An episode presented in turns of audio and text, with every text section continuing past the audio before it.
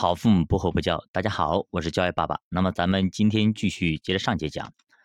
其实有的家长觉得，孩子总是让自己操心；有的家长觉得孩子干什么事情都太慢了，太磨蹭了，什么事情都做不好；还有家长觉得孩子有多动症，什么时候都坐不住，什么时候都要摸一摸啦，拆一拆，上课呢也不好好听讲。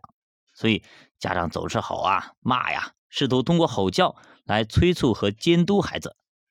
其实呢，孩子变成啥样，不是自己能决定的，很多事情在于家长怎么去引导。家长日常的行为和思想，能在很大程度上影响孩子。孩子其实是咱们的复印件，复印件出错了，肯定是原件出错了呀，对不对？而且随着家长受教育程度的不断提高。还有教育理念的不断更新和提升，体罚已经不是主流的惩罚机制了。家长也知道体罚并不是好的教育方法，可是有意识不代表有着方法呀。其实大多数家长还是忍不住会要揍，还要打，只要不开心，对吧？就是很难找到一种合适的教育方法。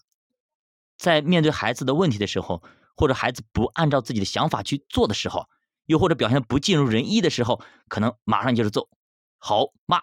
对吧？吼叫似乎自然而然就形成了一种新的代替机制，什么代替的？就是体罚嘛，不打那就骂嘛。可是不管是作为家长还是孩子啊，都是在摸索中前进的。如果家长反复吼叫的话，负面情绪就会充满整个家庭。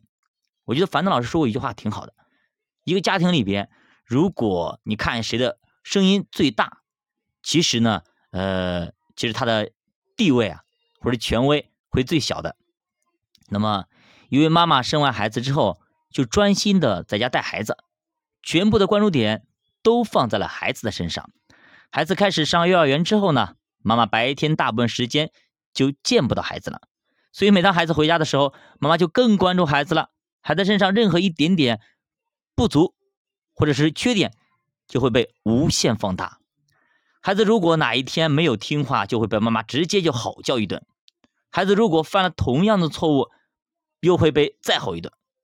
后来妈妈开始变本加厉了，有的时候孩子没有做错任何事情，只是因为妈妈心情不好，也被妈妈给训了一顿，莫名其妙。